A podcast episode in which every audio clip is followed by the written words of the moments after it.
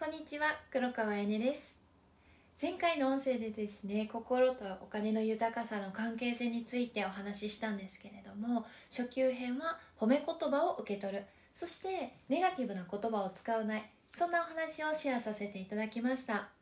でもちろんすぐにできなくても構わないんです。今までになかった習慣を自分の中に取り入れるっていうのはすごくね抵抗を感じることがありますし違和感を感じることって自然なことなんですね。それは今までの過去からの自分で作られた価値観だったり考え方の中になかったからこそ違和感を感じてしまってるわけであって褒め言葉を受け取ることとかネガティブな言葉を使わない聞かないことに慣れてしまえば違和感は自然と消えていきます。で中級編も聞きたいというお言葉をいただいたので改めて私自身がコーチングを日常に取り入れて変わったことって何だったんだろうってこう棚卸しした時に一番重要なことがあったんですね。それが今日のテーマでもある劣等感を感謝に変えた瞬間今より豊かになっているです。私ですね兄弟の一番下末っ子で兄が5歳上。で姉が2歳上にいるんですね。なので私が1歳の時に兄は6歳になっていて姉は3歳になってるんですね。1歳と6歳3歳ってできることの幅が全然違うんですよね。私がまだ話せない時に兄はもう一人で歩いていてお箸を持って一人でお茶を持ってご飯を食べることができて自分の意見も言葉で主張することだってできます。それは姉も一緒なんですよね。で大人になって今考えるともちろん当たり前のことなんですけどまだ当時1歳の私ってそんなことなんて考えることもできないからいつも周りにはできる人が存在していてその人たちと比べて私はできない。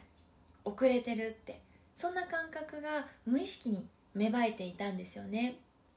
なので幼少期を振り返ってみると劣等感がベースにあって負けず嫌いで気が強い人格が形成されていました。そういった幼少期の頃の感情を抱えたまま10代の頃も20代の頃も劣等感を抱えて生きてたんですよね。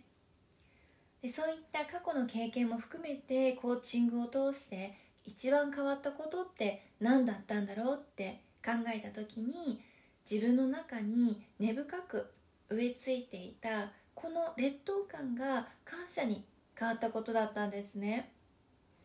この劣等感を感謝に変えられたからこそ本当に今心が充実した毎日を送ることができてますし心が安定しているからこそ結果お仕事も人間関係もすごく豊かになっていきました。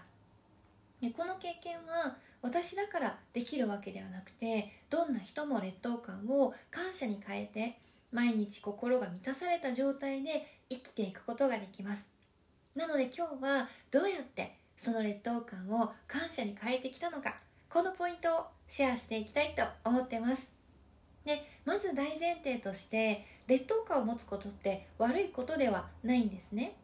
私も悔しいとか絶対に結果出そうとかその劣等感があったからこそ行動のエネルギーに変えて今ここまでやってこれました。なので過去の自分にはすごく感謝してます。ただその劣等感を外側に向けることが私らしくなかっただけなんですね。劣等感っていうのは持ってても構わないんです。その劣等感をコントロールすることこそが人生で重要なんです。感情を自分自身でマネジメントしていく能力こそが豊かさに直結していきます。例えば劣等感が原子力だとしたらその劣等感原子力を爆弾のように使って人を傷つけることに使うのか。もちろんその結果自分も傷つきますよね。反対に暖房にして人を温めて安らぎを与えるのか。それは自分の心も温まって安らぎを感じられます。同じ原子力っていうエネルギーでも使い方が違えばもちろん現実の結果も大きく変わっていきますよね。劣等感を人にぶつけるってどういうことかというとつまりそれは自分の感情を誰かにぶつけるってことなんですね。感情をコントロールできなくて誰かに感情をぶつけてた時の私って本当に無意識のうちに人に嫌な思いをさせてたんだなって今振り返るとそう感じてます。あの人だからとかなんであの人ばっかりとかなんで私はうまくいかないんだろうって本当にね素直じゃなかったなって思いますね。なんか屈折してた屈折してるっていうのかな。うん。でもちろんそんな自分が嫌になってこう次私がしたことっていうのが食べることだったんですね。つまり暴飲暴食です。人を傷つけないようにって考えた結果その時の私はどうしていいかわからなかったので食べることでその劣等感を紛らわせてたんですけど反対に次は自分を無意識で傷つけてしまうという結果になっていました。でこういった経験を繰り返しながらこのコーチングと出会ってその劣等感を向ける先を本来の私自身のあるべき姿ゴールとしている未来の私に向けて行動していた結果現実が大きく変わるっていうことを私自身経験してきたんですね。じゃあどうやってその本来私自身のあるべき姿に意識を向けていったのかというと例えば誰かがうまくいってるのを見て感情が揺れてる時自分だけできてないって卑屈になりそうな時。過去の劣等感を持っている自分と同じ感情のパターンを繰り返しているなって気づいたら私らしくないって声に出していきます。考えるんじゃなくて思うだけじゃなくて私らしくないって声に出すんですね。これだけって思うんだけど長年身につけてきたその思考の癖とか感情的反応に対して私らしくないよねって声に出せることってものすごく素晴らしいことなんですね。でもちろん1回でできなくても構わないんです。自分らしくないことをしたなと思ったらその反応とか感情はただ私らしくなかったねって必ず声に出して聴覚から再認識させていきます。それを繰り返し行っていきながら同時に誰かがうまくいってるのを見て一緒に喜べた時とか誰かが不安になってるのを見てあなたらしくないよってポジティブな声をかけられた時にもう大げさにどんなことでも構わないんです。私できたねってこれが私らしいよってこうやって私は人を笑顔にさせられるんだってとにかく思いっきり自分を褒めていきます。これを第三者が見た時にえ大丈夫？って 思うかもしれないんですけれどもそれでも自分に対してとにかく声に出して聴覚に再認識させて自分を全肯定していくんですね。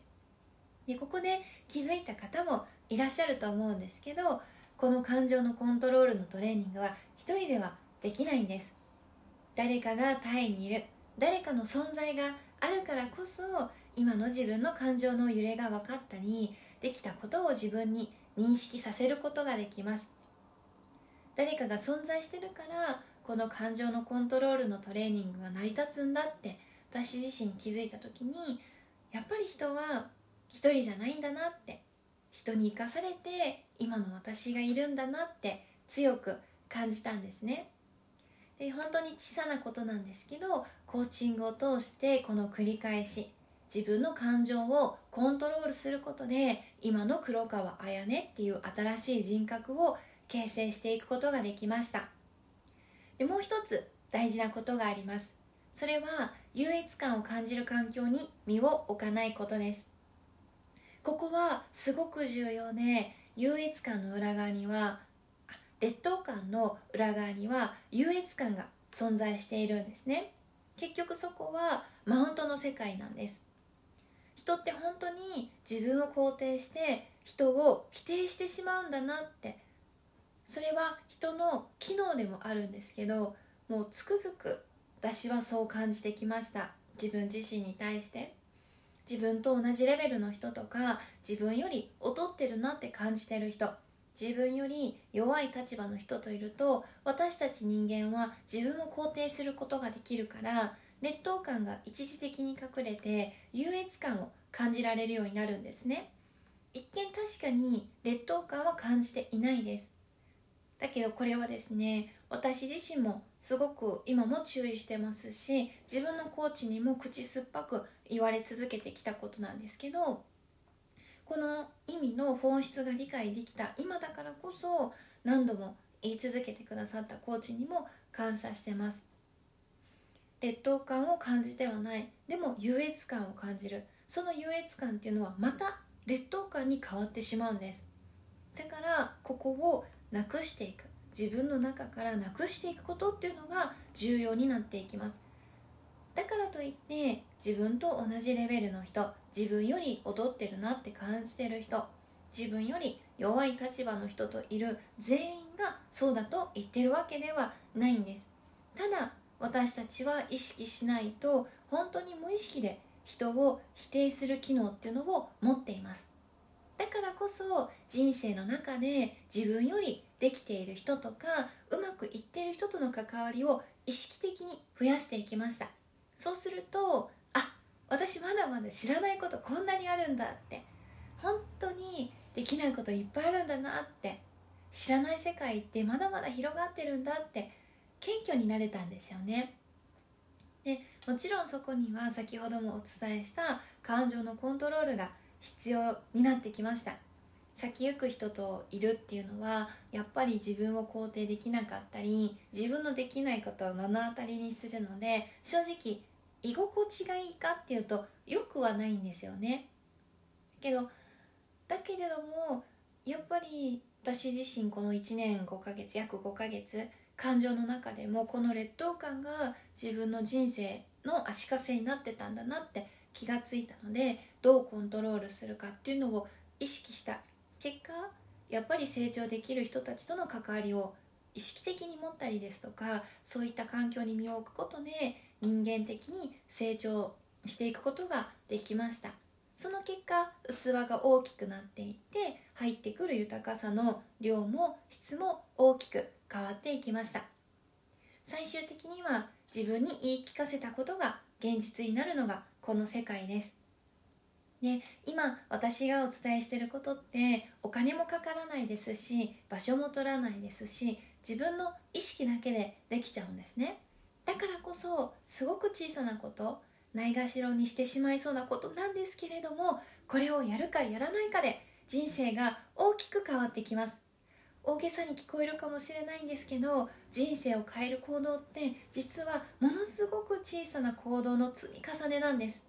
なので今日から1つ目は劣等感をなくそうとしない。2つ目は劣等感に気づいたら私らしくないって声に出す。3つ目は声に出した後にいつもとは違う言葉とか反応ができた自分を全肯定してさらに聴覚から再認識させる。4つ目は自分より先行く人と過ごす時間を増やしていく。この4つのポイントを2021年残り2ヶ月間一緒に意識していきましょう。自分のこ言葉って一人ではなかなかチェックできないですし無意識の行動パターンが自分自身を苦しめているので一人で悩んでいたり一人でできることに限界を感じている人がいましたら私と一緒に人生を変えていきましょう。絶対に後悔はさせません。ただコーチによって変わるのではなくてあくまでも主役はあなた自身です。ということで今日の音声配信はいかがでしたか？劣等感を感謝に変えた瞬間今よりも豊かになっているでした。今日もいい日です。